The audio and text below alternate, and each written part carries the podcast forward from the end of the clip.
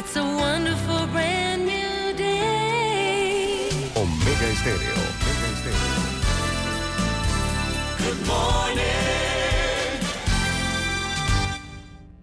Las opiniones y comentarios vertidos en este programa son responsabilidad de cada uno de sus participantes y no de esta empresa radial.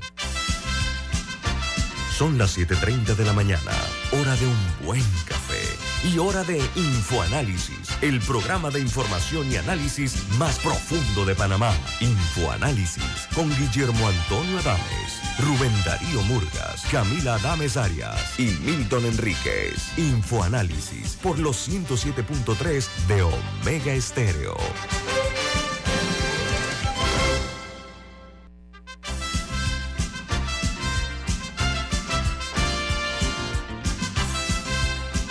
Hola, buen día, bienvenidos. Esto es Info Análisis, un programa para la gente inteligente. Hoy es 12 de enero del año 2023 y este programa es eh, patrocinado por por Café Lavazza, un café italiano espectacular. Pide tu Lavazza en restaurantes, cafeterías, centros de entretenimiento y deportivo. Café Lavazza, un café para gente inteligente y con buen gusto, presenta Infoanálisis.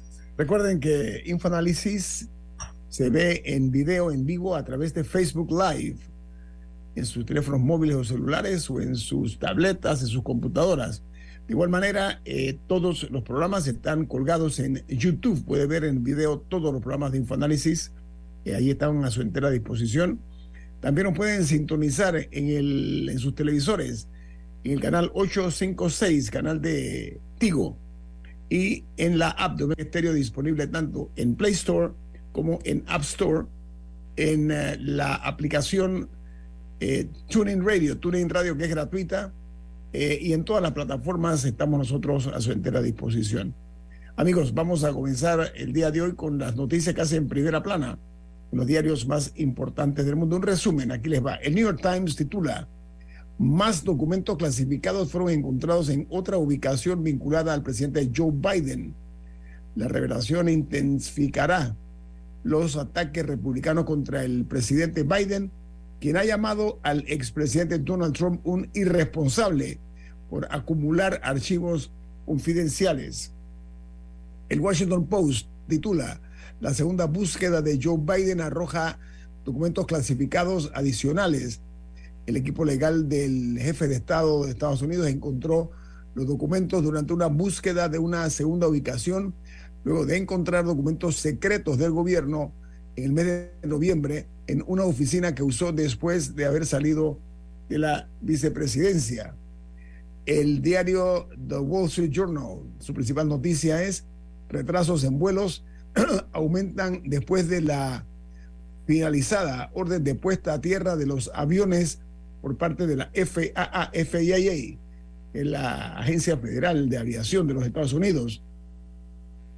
Añade el Wall Street Journal que una interrupción en un sistema federal de alerta de pilotos se convirtió en, una, en un atasco a nivel nacional en los aeropuertos estadounidenses. En Brasil, las autoridades refuerzan la seguridad en todo el país por una convocatoria que se ha hecho de una movilización de la ultraderecha representada en los seguidores del expresidente Jair Bolsonaro. Hablando de Bolsonaro, él ha difundido un video en el que insiste que Lula no ganó las elecciones, pero lo, lo eliminó minutos después de haber, de haber puesto el mensaje. En el Vaticano, el secretario del Papa Benedicto XVI ha publicado un libro que saldrá hoy a la venta que estremece al Vaticano.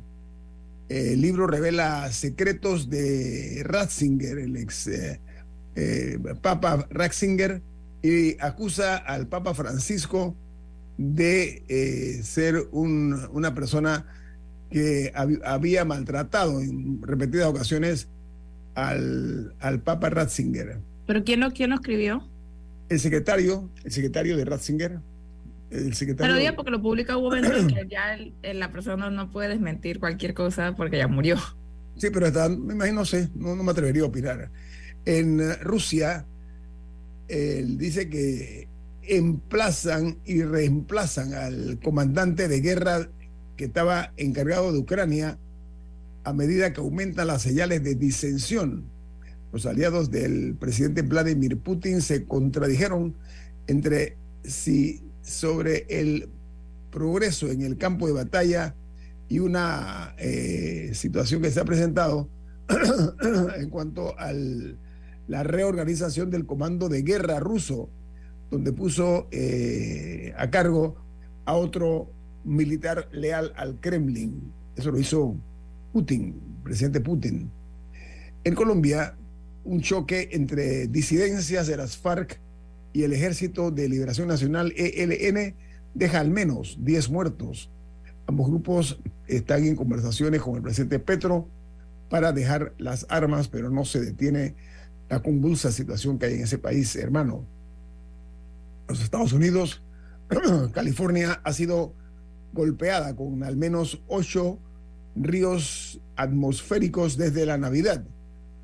Todavía está lloviendo en California, pero las tormentas pueden disminuir eh, en una forma gradual en los próximos 7 a 10 días, aunque hay una noticia que está advirtiendo de un, de un problema que hay, eh, que se está formando, perdón, una, un pequeño huracancito en las afueras de California, en la mar. Otra noticia de primera plana es que en Haití el Ministerio de Salud Pública ha confirmado que el cólera se ha cobrado la vida de al menos 452 personas desde que estalló el 3 de octubre pasado, del año pasado. Eh, el cólera había sido controlado hasta hace tres años en, en Haití y ha retornado nuevamente pues matando hasta el momento 452 personas. En Guatemala, el ex candidato presidencial Manuel Valdizón ha pagado una millonaria fianza por eh, salir eh, de la cárcel en que se encuentra ahora mismo, que es la, la prisión Mariscal Zavala, muy conocida en Panamá porque estaban ahí los hijos del expresidente Martinelli. Este ex candidato presidencial Zavala, eh, perdón, Valdizón, dice que está en prisión desde el día 22 de octubre del año 22 y se le vincula eh, al caso de sobornos de constructora Odebrecht y de otro proyecto también eh, de eh, vial que se llama el transurbano. Cito Odebrecht, pero él ha pagado para estar en, en, en lo que se llama arresto domiciliario, pagó varios millones de dólares. Por su parte, científicos, esta noticia presten mucha atención porque científicos de los Estados Unidos han probado con éxito un páncreas artificial para pacientes de diabetes tipo 2. El, el, invento se dio en la Universidad de Cambridge, en el Reino Unido, que son los que desarrollaron este dispositivo que le está dando mucha esperanza, pero sobre todo que ya se probó con éxito este páncreas artificial. Así que a, los, las personas afectadas por la diabetes tipo 2, me encanta muchísimo participarles de esta información.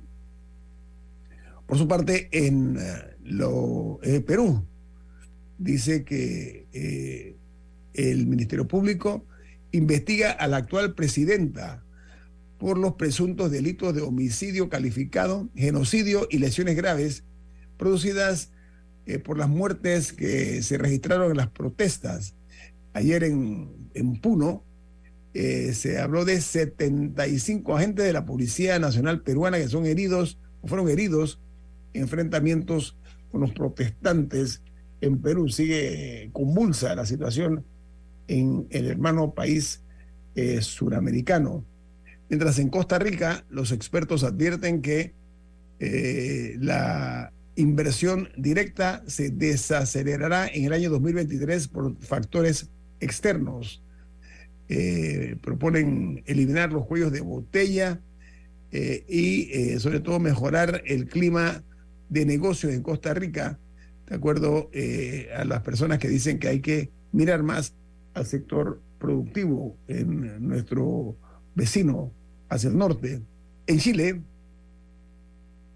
eh, roban un cargamento de cobre de Codelco, avaluado en 4,4 millones de dólares. Este cargamento de cobre iba a bordo de varios contenedores dentro del puerto de San Antonio. Para terminar, tengo una nota que se genera eh, y está publicada en la primera plana del diario The Wall Street Journal, para terminar este repaso de las notas internacionales. El Wall Street Journal titula Estados Unidos eh, anuncia que la cadena de sándwiches Subway explora la venta que podría ser valorada en 10 mil millones de dólares para posibles compradores corporativos y firmas de capital privado. Subway, una importante cadena de, eh, que vende emparedados o sándwiches, y bueno, ya se está poniendo a la venta. Una noticia que ha llamado mucho la atención de los eh, consumidores de este tipo de productos. No sé si Milton o Camila tienen alguna nota internacional, si no vamos a ir entonces eh, a continuar. Diga, Camila. No, sí. A mí me llamó la atención eh, la noticia del comandante de la Marina iraní, que plantea que ellos tienen dentro de sus planes de corto plazo posicionarse frente al canal de Panamá, que sería uno de los dos únicos estrechos donde la Marina iraní no tiene operaciones. Creo que eso tiene que ser de interés para Panamá profundizar en el impacto de que la Marina iraní está planteando posicionarse en su lucha geopolítica contra los Estados Unidos ante el canal de Panamá. Bueno, adicional a eso, eh, a la primera dama de Estados Unidos, la doctora Jill Biden, eh, le fueron extirpadas unas varias lesiones eh, en la piel que eran carcinomas vasocelulares, creo que es el término eh, correcto, que básicamente es un cáncer en la piel que es de los más comunes, eh, pero que no, o sea, que, que, no es tan agresivo como, como el otro, no, no tiende a llevar una metástasis o una de estas cosas, pero tenía varias lesiones en el rostro que ya le fueron extirpadas y según los doctores, el, el, o sea, la prognosis es buena, que lograron remover todo, eh, pero igual está bajo observación por un tiempo. Amigos, eh, esta mañana eh, aquí en Infoanálisis hemos invitado y nos eh, acompaña eh, nada menos que el excontralor de la República, el abogado Alvin Widen, que durante su periodo pues se destacó por la forma tan estricta como manejó el control de las finanzas. La, el, el, licenciado Widen está con nosotros. Buen día, ¿cómo está, abogado Widen? Bienvenido. Don Alvin, ¿me escucha? Conectando su audio. Sí, tiene que poner el audio para eh, que podamos eh, hablar con él. Ya está en pantalla para los que nos están viendo. Eh, mientras, bueno, mientras eh, supera los, las, la situación técnica. don Alvin, ¿me escucha? Bueno, vamos a ir al corte comercial. Esto es Info Análisis. Este es un programa para la gente inteligente.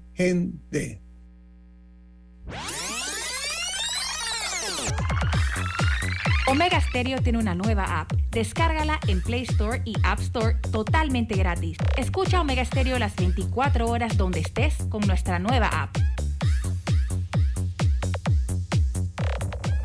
Omega Stereo, cadena nacional. Ya viene InfoAnálisis, el programa para gente inteligente como usted.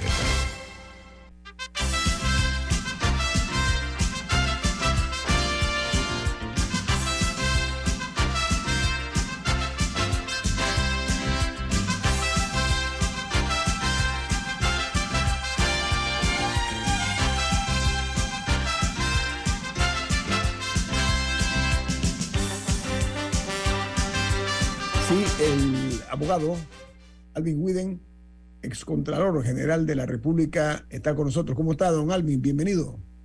Muchas gracias. Igualmente, saludos a, a ti, a tus compañeros y a los oyentes. Oiga, don Alvin, eh, vamos a referirnos eh, a la ley 351, que es la que sancionó el presidente Laurentino Cortizo, que modifica la ley orgánica de la Contraloría General de la República. Usted ocupó ese alto cargo. En opinión de no pocos, la misma va a debilitar la misión que tiene que cumplir estrictamente la Contraloría eh, como fiscalizadora de los dineros públicos. ¿Cuál es su opinión acerca de, de esta, abogado Widen? A mí, francamente, me sorprendió mucho esa ley. Me sorprendió también la velocidad con la que el presidente de la República la sancionó, porque una ley tan trascendental como una ley de la Contraloría, no puedo imaginar que el presidente sin ningún tipo de observación la hubiese sancionado en cuestión prácticamente de días. Eh, eh, me da la impresión como que algún acuerdo. ¿Alguna eh, qué? Algún acuerdo, alguna negociación previa había en eso, porque primero la ley desborda los límites constitucionales de la, de la propia Contraloría. Cuando le establece al Contralor una facultad, es lo más, más grave de la ley, pero hay muchas razones por las cuales me parece que es incondicional.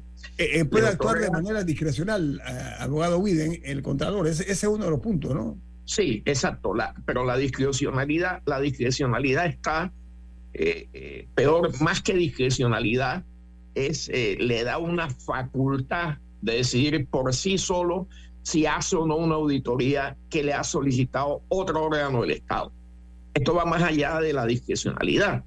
Esto, en fin, eh, o, o- o en, en- en síntesis, eh, coloca al Contralor en una posición de establecer qué va a auditar o qué no desea auditar frente a un hecho de afectación de fondos públicos. ¿Cuál es, cuál la mayor, eh, abogado Widen, cuál es la mayor eh, de las, eh, de las eh, situaciones que se puede presentar ante esta decisión de darle al Contralor esta maniobrabilidad e e independencia o autonomía para decir este sí, este no? O sea, la discrecionalidad.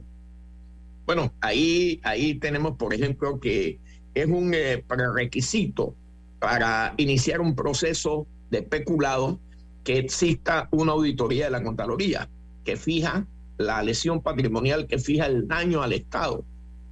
Eh, un fiscal o el procurador le pide al Contralor una auditoría o, o cualquier ciudadano que ha denunciado un hecho lesivo al patrimonio público solicita una auditoría y el Contralor toma de por sí la decisión si la hace o no. O sea, esto es insólito, que una autoridad como eh, eh, un eh, miembro del Ministerio Público o del Tribunal de Cuentas, el fiscal de cuentas, le pida al Contralor una auditoría o le pide una ampliación de una auditoría y la ley le ha dado la facultad de decidir si la hace o no la hace y se ordena el archivo de esa investigación. O sea, Oiga, esto, eh, esto es insólito. Otra cosa, eh, la misma exime eh, de eh, responsabilidad patrimonial a los funcionarios de la Contraloría. ¿Su opinión al respecto? Eso, eso es indebido también. O sea, eso es un privilegio.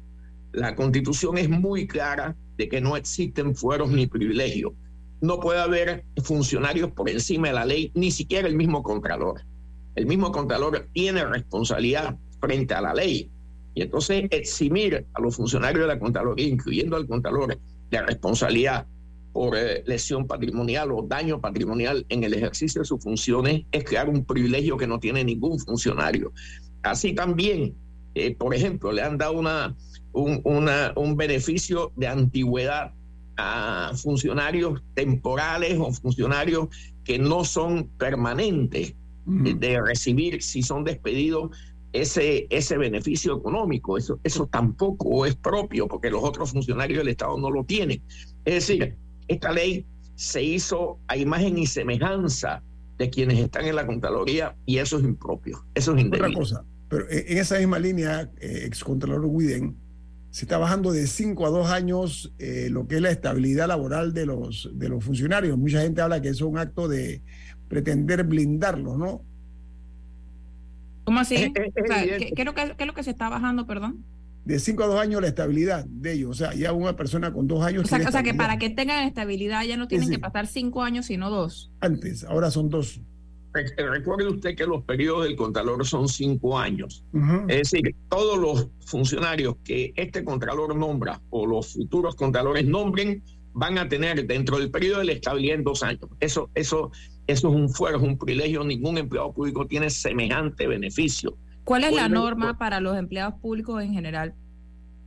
Eh, En general, la carrera administrativa es la que determina las estabilidades. Aquellos funcionarios que tienen carrera administrativa. Acá ya no hay ningún tipo de consideración de la carrera administrativa, sino simplemente el permanecer en el puesto por dos años. Eso, eso es un terrible privilegio.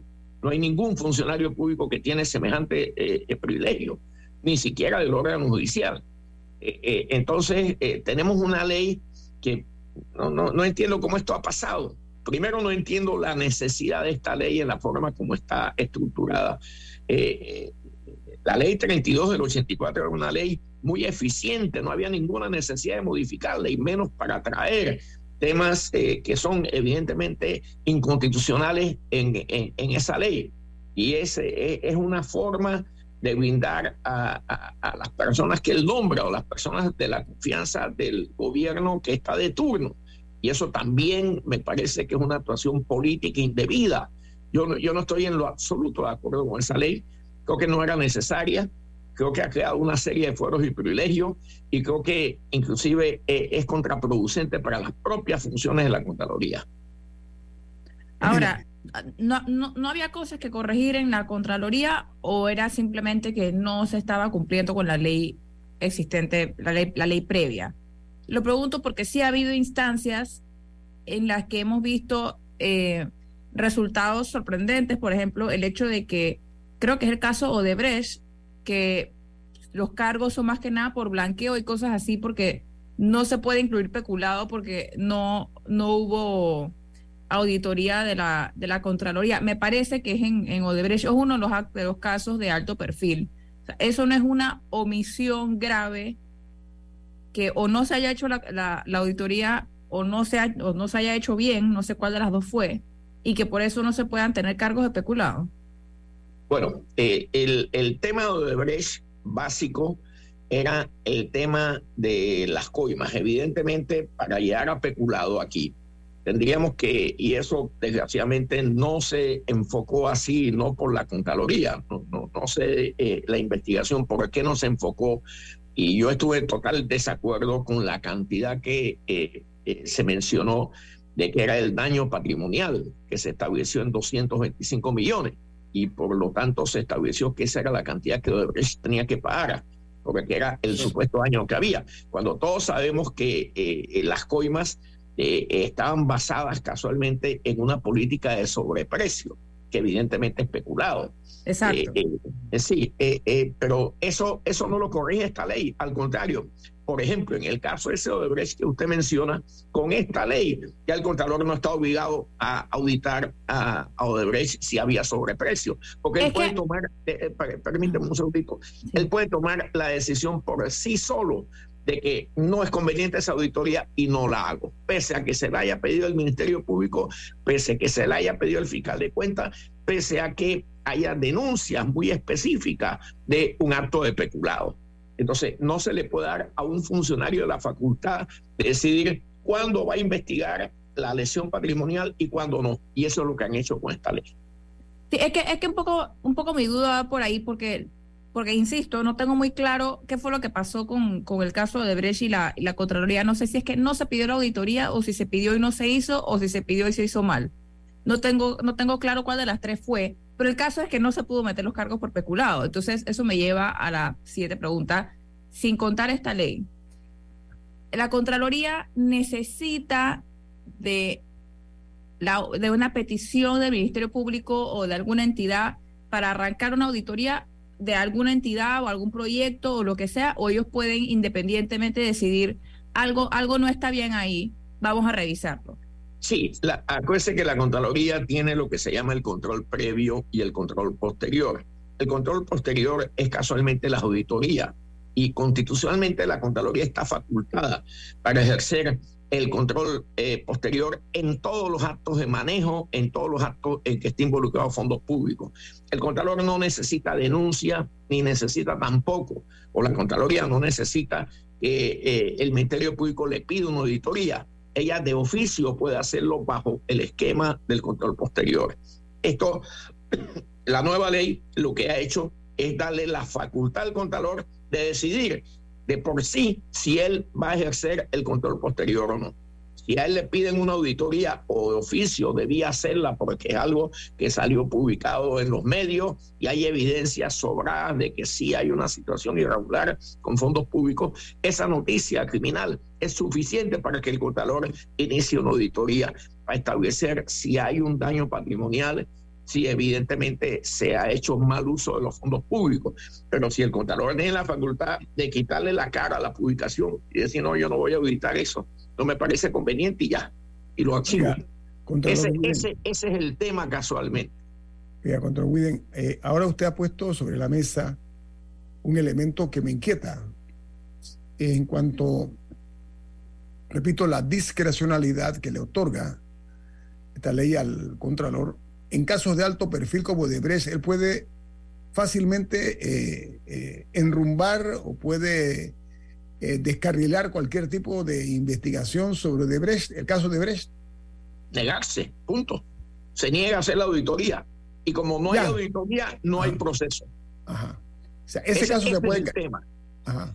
Ni, ni, hay lesión patrimonial, por lo tanto no se ha fijado la lesión patrimonial, por lo tanto el Tribunal de Cuentas no puede actuar.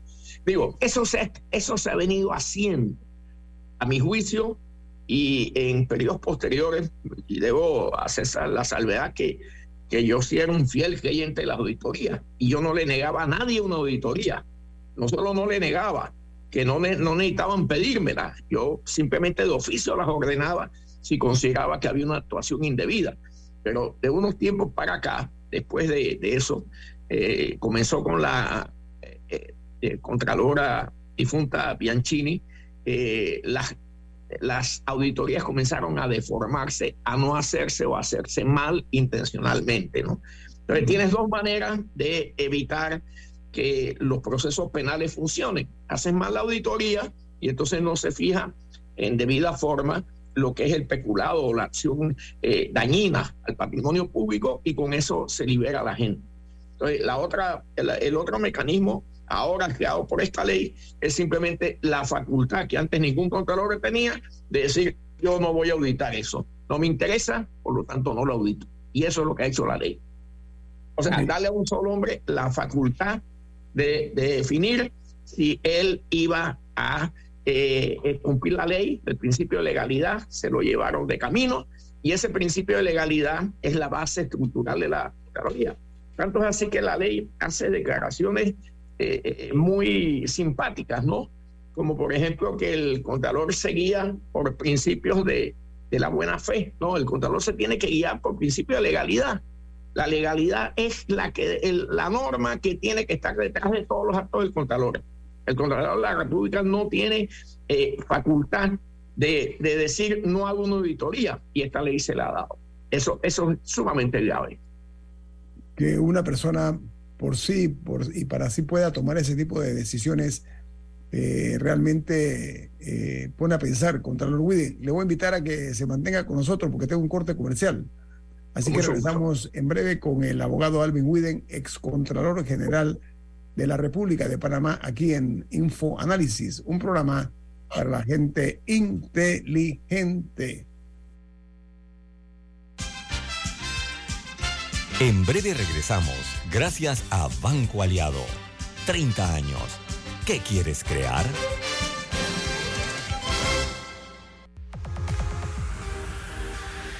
Omega Stereo tiene una nueva app. Descárgala en Play Store y App Store totalmente gratis. Escucha Omega Stereo las 24 horas donde estés con nuestra aplicación totalmente nueva.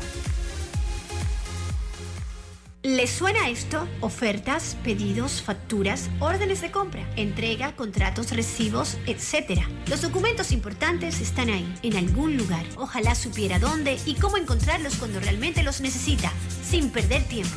Ha llegado la hora de la gestión documental electrónica. Los documentos se escanean y guardan digitalmente de forma automática y centralizada. Llámenos al 209-4997 para un demo sin compromiso. Solutexa, expertos en digitalización y gestión documental. Ya estamos de vuelta, gracias a Banco Aliado.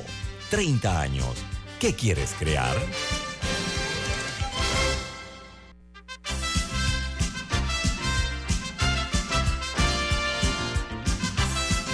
Milton, usted tiene un mensaje importante. ¿De qué se trata? Así es. Banco Aliado cumple 30 años en el mercado y te invita a generar hasta un 3% de interés con su cuenta Más Plus. Banco Aliado, 30 años. ¿Qué quieres crear? A ver, estamos eh, analizando eh, la ley que ha sido sancionada, que modifica a propósito la ley orgánica de la Contraloría General de la República. Lo hacemos con un excontralor, eh, que es el abogado Alvin Widen. Don Alvin, estamos ya eh, en, en los albores a la entrada de una campaña política, si es que ya no arrancó, estoy hablando campaña electoral. En este momento se toma este tipo de, de decisiones donde no pocos dicen, por ejemplo, que se está eliminando palabras como fiscalizar y, y controlar, que son cosas elementales, una Contraloría, eh, para evitar el despilfarro de los fondos públicos. Que se tome esta decisión, eh, abogado Widen, eh, en este momento, como digo, en un año preelectoral, ¿a dónde lo lleva usted a concluir? ¿Cuál es su conclusión acerca de la decisión tomada? Mire, la ley 32 del 84, que fue objeto de la modificación, era la ley que regía la Contraloría. Eh, como lo dije, eh, nació en 1984. Y de 1984 a esta fecha, a 2022, nadie sintió nunca la necesidad de modificar esa ley. Entonces llama la atención que en un periodo preelectoral, como usted ha señalado, se genere una ley de este tipo. Se genere una ley que va dirigida a dar impunidad, porque desgraciadamente esa ley lo que está haciendo es convirtiendo a la Contraloría prácticamente en un ente de impunidad. Porque cuando le quitas o permites que las funciones obligatorias de la Contraloría queden a discreción de una persona, tú le has quitado a la Contraloría su, su, su, su función, le has quitado su, su, su, su, razón de ser, su razón de existir. Y en algo tan delicado como las auditorías, la auditoría es el control posterior, que están en la Constitución y no tienes ningún derecho a deformar ese principio. Y eso es lo que han hecho, han deformado el principio de las auditorías de control posterior, eh, que es el control posterior. Entonces, eh, eso haciéndose un año preelectoral eh, llama la atención, primero la llama porque están blindando a las personas que han nombrado. Todas las personas que nombró el actual contador quedan blindadas automáticamente desde que se emitió la ley. Ya todos pasan, los que nombró a principio de su periodo, todos pasan y sin ningún tipo de calificación, sin ningún tipo de examen, sin ningún tipo de evaluación, quedan con estabilidad y quedan con beneficios económicos adicionales, quedan protegidos también de actos eh, omisivos o de actos dolosos que esos funcionarios hagan. Entonces, eh, en una sociedad en que funcionarios públicos quedan excluidos de responsabilidad penal por actos dolosos, tú te preguntas, bueno, ¿cuál es el juego aquí? ¿Qué es lo que estamos haciendo? ¿Para qué es esto? ¿A quién beneficia? Yo como contador nunca tuve necesidad de tener una ley como esa que me diera facultad de decidir yo simplemente eh, eh, si hacía o no una auditoría, si yo consideraba o no que se había lesionado los fondos públicos y en consecuencia no actuaba. Ese, ese, ese carácter discrecional de un funcionario no está dado en la ley, porque los funcionarios, hay un viejo principio que violenta esa actividad, esa actitud de esa ley o ese, o ese principio que establece la ley. El funcionario público solo puede hacer lo que la ley le permite al contrario de un ciudadano que puede hacer todo lo que la ley no le prohíbe. Entonces, si la ley no me, eh, no me obliga a actuar, entonces ya yo quedo relevado de responsabilidad. Y eso está muy mal. Mañana pasado yo trato de denunciar a un contador porque sabe que hubo una lesión patrimonial auditó. Y la Corte me va a contestar, señora, esa es la ley. Entonces, ¿cómo es posible que vivamos una sociedad con semejante principio tan deformado? Eh, Me llama la atención que el presidente de la República hubiese sancionado. Evidentemente hay una decisión política detrás de esta ley, tanto en su elaboración como en su aprobación y posteriormente en su sanción por parte del Ejecutivo. Y creo que el presidente de la República hizo muy mal en sancionar esa ley que es eh, eh, claramente inconstitucional y que es lesiva al principio del, de cuidar el patrimonio público que establece la misma Constitución.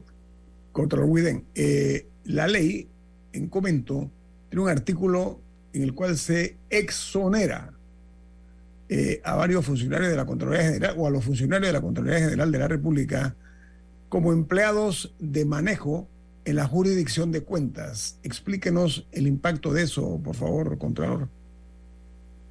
Bueno, mire, eh, el funcionario público que se presta a un acto delictivo que genera una lesión patrimonial, evidentemente al quedar excluido de responsabilidad patrimonial, ha quedado con impunidad, ha quedado invitado a hacer actos lesivos a los propios principios de la Contraloría. O sea, esto, esto no tiene nombre. Yo honestamente le, le reitero, de 1984 a la fecha, nunca ningún contador había sentido la necesidad de cambiar la ley 32 de 1984, porque era una ley muy buena. Era una, y, y, mire, estoy alabando una ley que se hizo en dictadura, pero para sorpresa de todos, y a mí me sorprendió cuando fui contador y estudié la ley, porque me tocaba como parte de mis funciones, que esta ley hubiese nacido de la dictadura.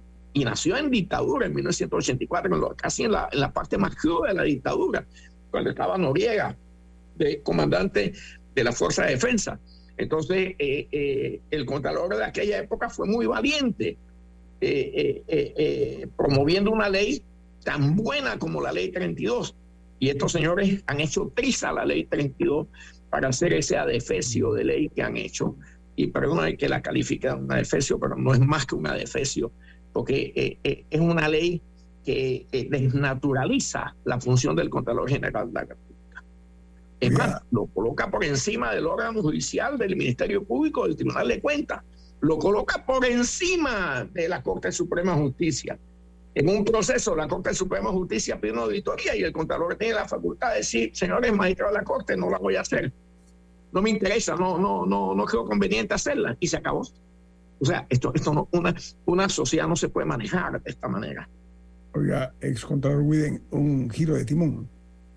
El contrato eh, que se está en este momento eh, pretendiendo eh, renovar con la empresa Minera Panamá, que es de First Quantum, una empresa canadiense que tiene entre sus dueños a otros estados, lo cual es ilegal. Hay una serie de discrepancias ¿no? que hay de por medio. ayer el director ejecutivo de First Quantum dio unas declaraciones en Canadá donde él decía que se quiere llegar pues, a un acuerdo sobre los puntos que faltan sin mayor demora, es lo que dijo el, el, el, alto directivo de la empresa minera, pero queremos un resultado beneficio mutuo, es lo que está diciendo.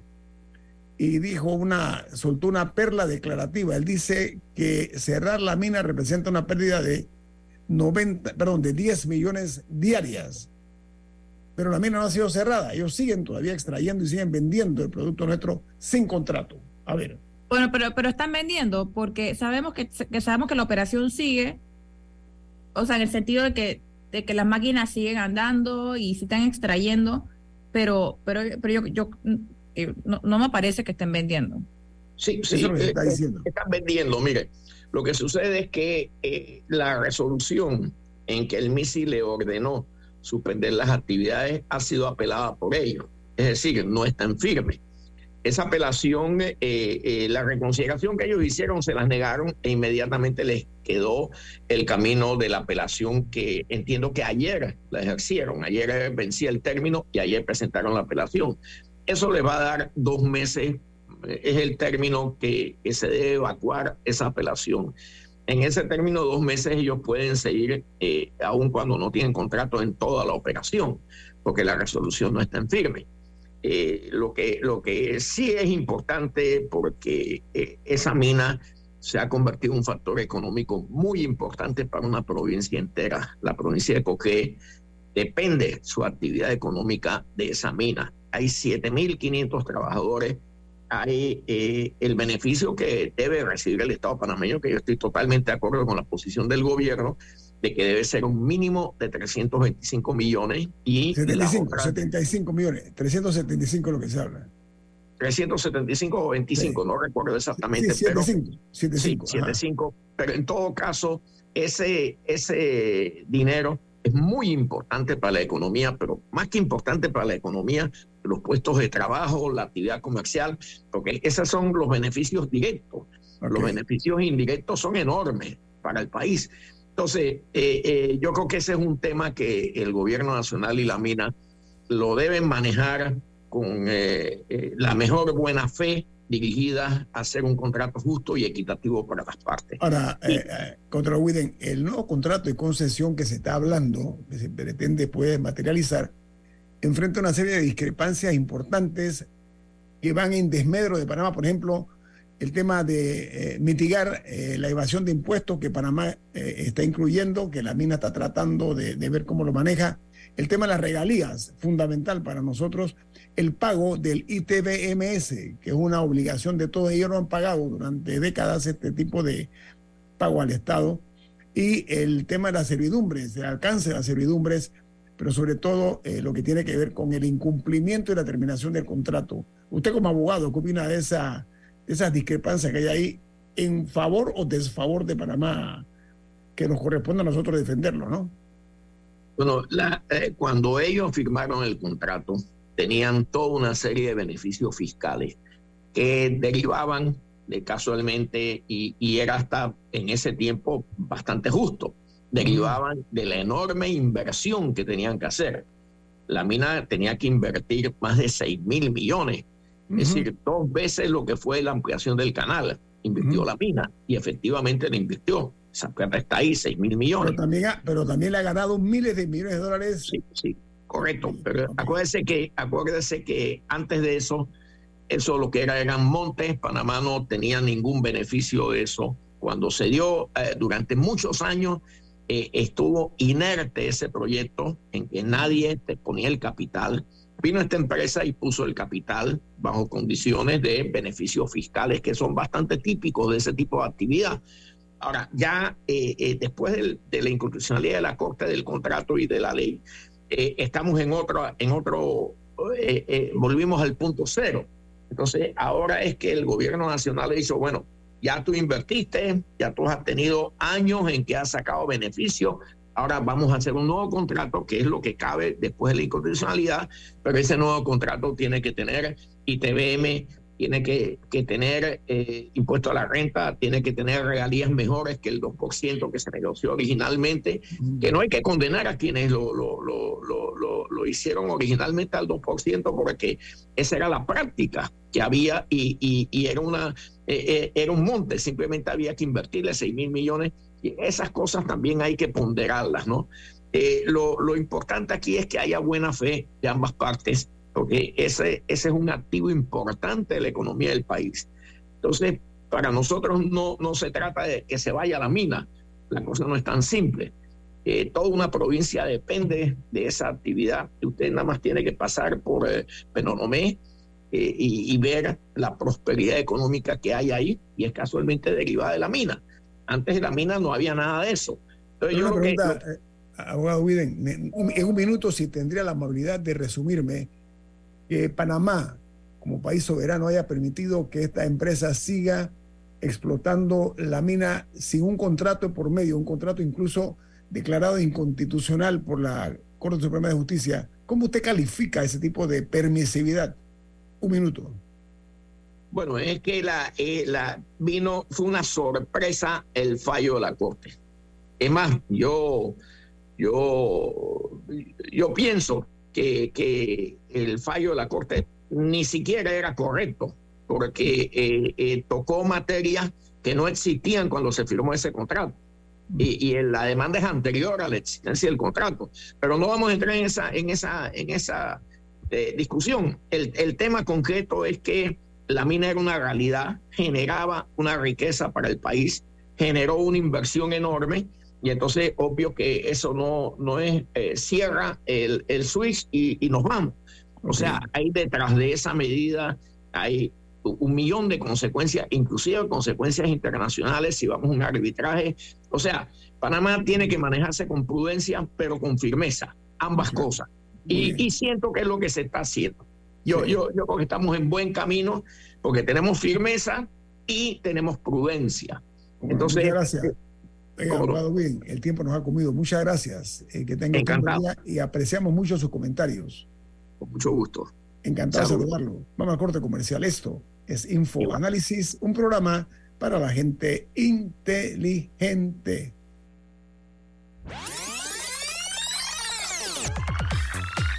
Omega Stereo tiene una nueva app. Descárgala en Play Store y App Store totalmente gratis. Escucha Omega Stereo las 24 horas donde estés con nuestra nueva app. El mundo nos escucha.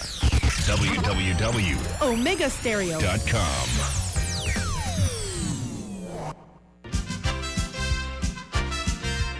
Ya viene InfoAnálisis, el programa para gente inteligente como usted.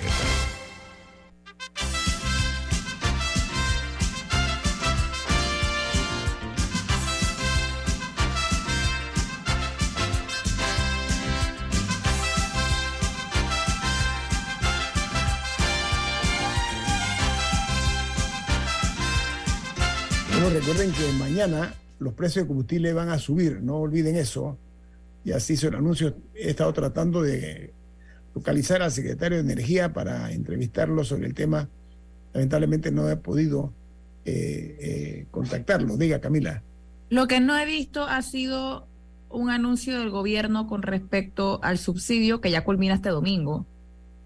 No sé si ustedes han visto algo, incluso hubo un gabinete esta semana Sí. y en el comunicado eh, que emitió el gabinete, bueno, se re- el comunicado fue más que nada sobre el tema de, de la mina en respuesta a una, a una especie de conferencia que habían dado en la mañana, pero no he visto un anuncio sobre si en efecto ya culmina el domingo o si lo van a renovar por, por algún periodo de tiempo. Sí, yo, yo no estoy enterado, la verdad, de esto. Eh, eh, estoy también a la espera de que haya una comunicación al respecto y ojalá, ojalá se dé, porque eh, esto lo que genera es más confusión todavía, ¿no?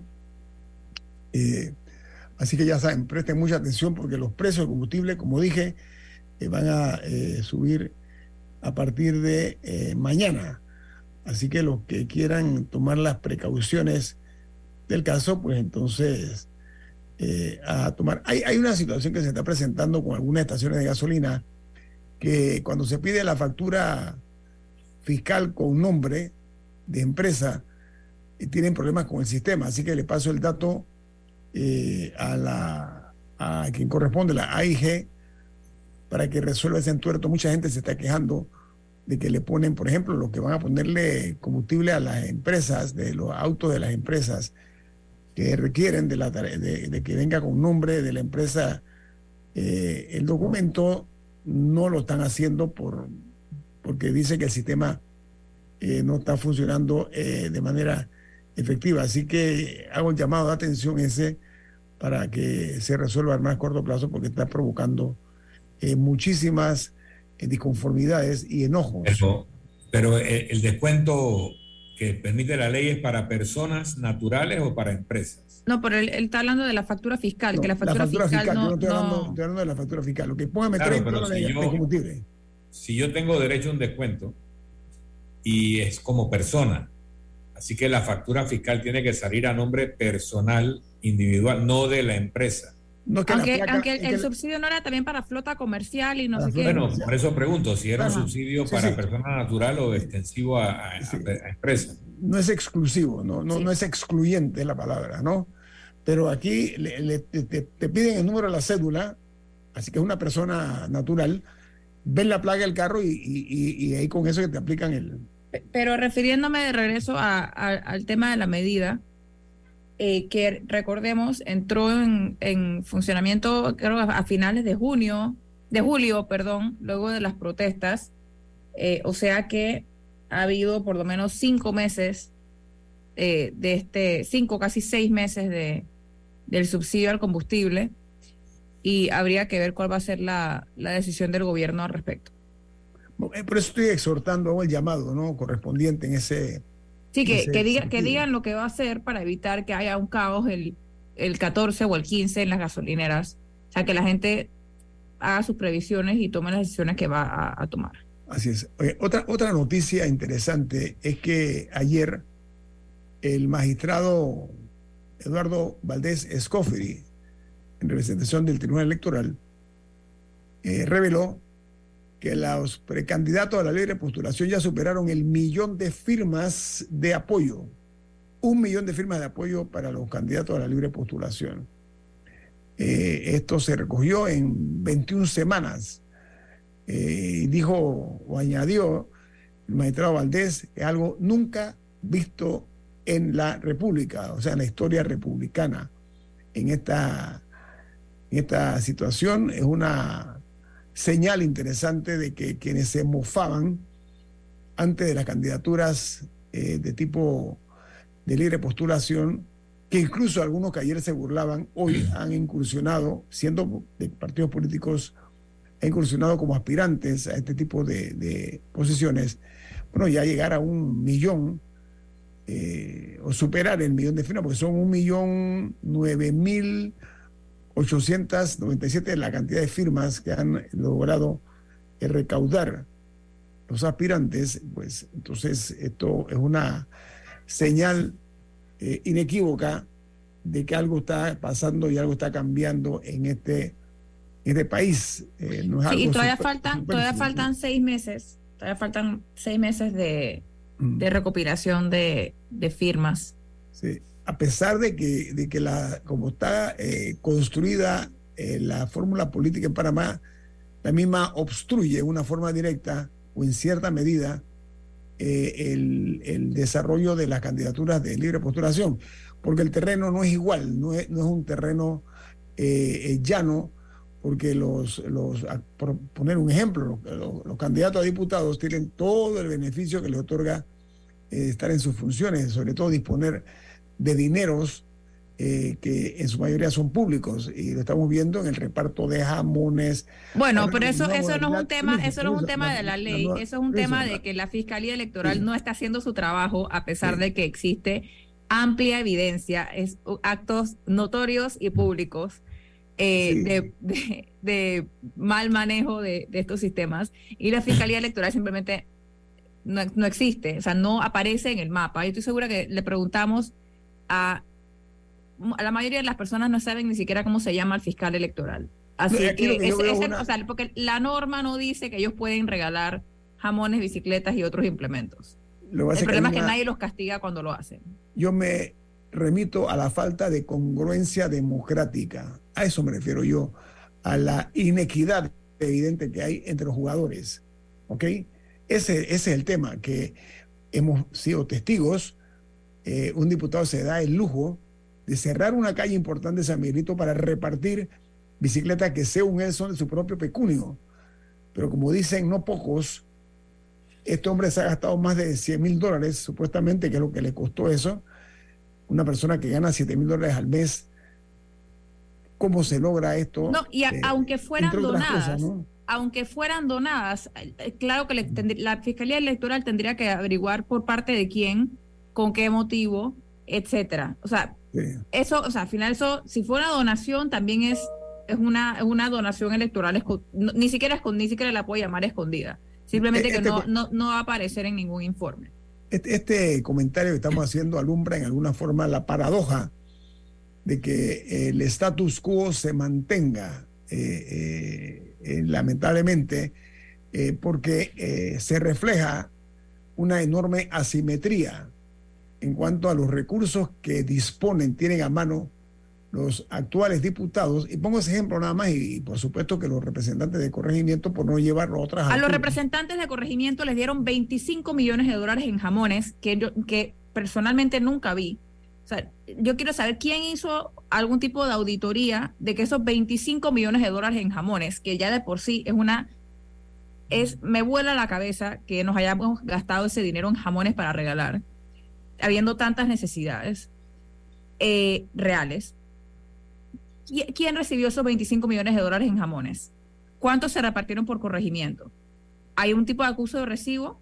¿Cómo sabemos que un hogar no recibió 10 y, todos sus vecinos cero? Hay tantas cosas que pasaron aquí y que nadie revisó, nadie auditó, nadie volteó a ver y verdaderamente es un derroche de dinero. Porque nuestra democracia no ha desarrollado una cultura ciudadana plena. El ciudadano no ejerce sus derechos, no exige a quienes corresponde eh, que hagan cumplir la ley y que sobre todo haya transparencia en este tipo de acciones, ¿no? Eh, lamentablemente el silencio es el hijo del temor y la culpa eh, muchas veces, así que no olvidemos que el poder absoluto lo que trae como consecuencia es este tipo de, de excesos, ¿no? Y, y hay que buscar una fórmula, repito, en la cual el terreno sea igual para todos, porque esto puede dar voz a la indignación de la ciudadanía, ¿no? Entonces, solo una sociedad civil vigorosa, No, pero, ah, aquí se tiene que abrir una investigación. afrontar estas cosas, ¿no? Aquí se tiene que abrir una investigación por el tema de los jamones. ¿A quién se le compraron esos jamones? Porque verdaderamente. ¿Y a cuánto? ¿Y a cuánto? O sea, ¿Y a ¿A cuánto? se le compraron? Porque también uno, uno piensa que 25 millones de dólares en jamones y qué raro que, que no, no hay imágenes, no hay imágenes de estos jamones, de cuando Ujú. los estaban repartiendo. Mm. Lo que sí es que había algunas personas que se quejaban de que les habían dicho que iba a ser un jamón y que en verdad era un pavipollo u otra cosa. Eh, pero, pero no puede ser que no exista evidencia de estos jamones, o por lo menos que no se haya hecho pública, de tantos jamones. Lo que pasa es que aquí No la entiendo. impunidad, la impunidad penetra por todos lados, así igual que el viento, la humedad se mete por todas partes, la impunidad eh, que es aquí escandalosa en Panamá, ¿no? Pero eh, eh, esperemos eh, ver que se tome algún tipo de medida de control, porque Es más, cosas- en un momento se habló, yo recuerdo que en un momento se habló, me parece que fue el director de la AIG, y de que posiblemente incluso podrían usar el QR de la cédula para el tema de la entrega de los jamones, o sea, para verificar que, que, a, cada, que a cada persona le tocara un solo jamón y que no a una, una persona no se metiera en una fila y luego fuera otra, agarrara otro, eh, que me parecía bien, o sea, si se- eso se usa para, para programas estatales, no veía por qué no se podía utilizar para ese. Nunca escuché que se implementara. Y eso habría sido por lo menos una medida de control de saber que hay personas que sí lo recibieron. Pero, pero sí, el problema no es que las cosas se hagan, es que se hacen con desorden, a discreción, y no existen controles ni, ni seguridad de que verdaderamente se cumplió el cometido de la medida. Y al final fueron pero- 25 millones de dólares que no van a tener ningún tipo de impacto en la, en, en la, en la calidad de vida de las personas, ni siquiera a corto plazo. eso ha provocado... Hoy, o sea, hoy 12 de enero, esos 25 millones de jamones no tienen un efecto. Sí, pero este tipo de situaciones son las que han provocado un resquebrajamiento de la confianza ciudadana hacia los funcionarios por la forma de actuar. Bueno, viene Álvaro Alvarado con su programa Sin Rodeos. ¿Quién despide Infoanálisis, Milton? Nos vamos disfrutando una deliciosa taza del café Lavazza que te recuerda que puedes conseguir café Lavazza orgánico en los Deli Gourmet. Café Lavazza, un café para gente inteligente y con buen gusto. Despide Infoanálisis. No, Ha finalizado el infoanálisis de hoy. Continúe con la mejor franja informativa matutina aquí en Omega Estéreo 107.3, Cadena Nacional.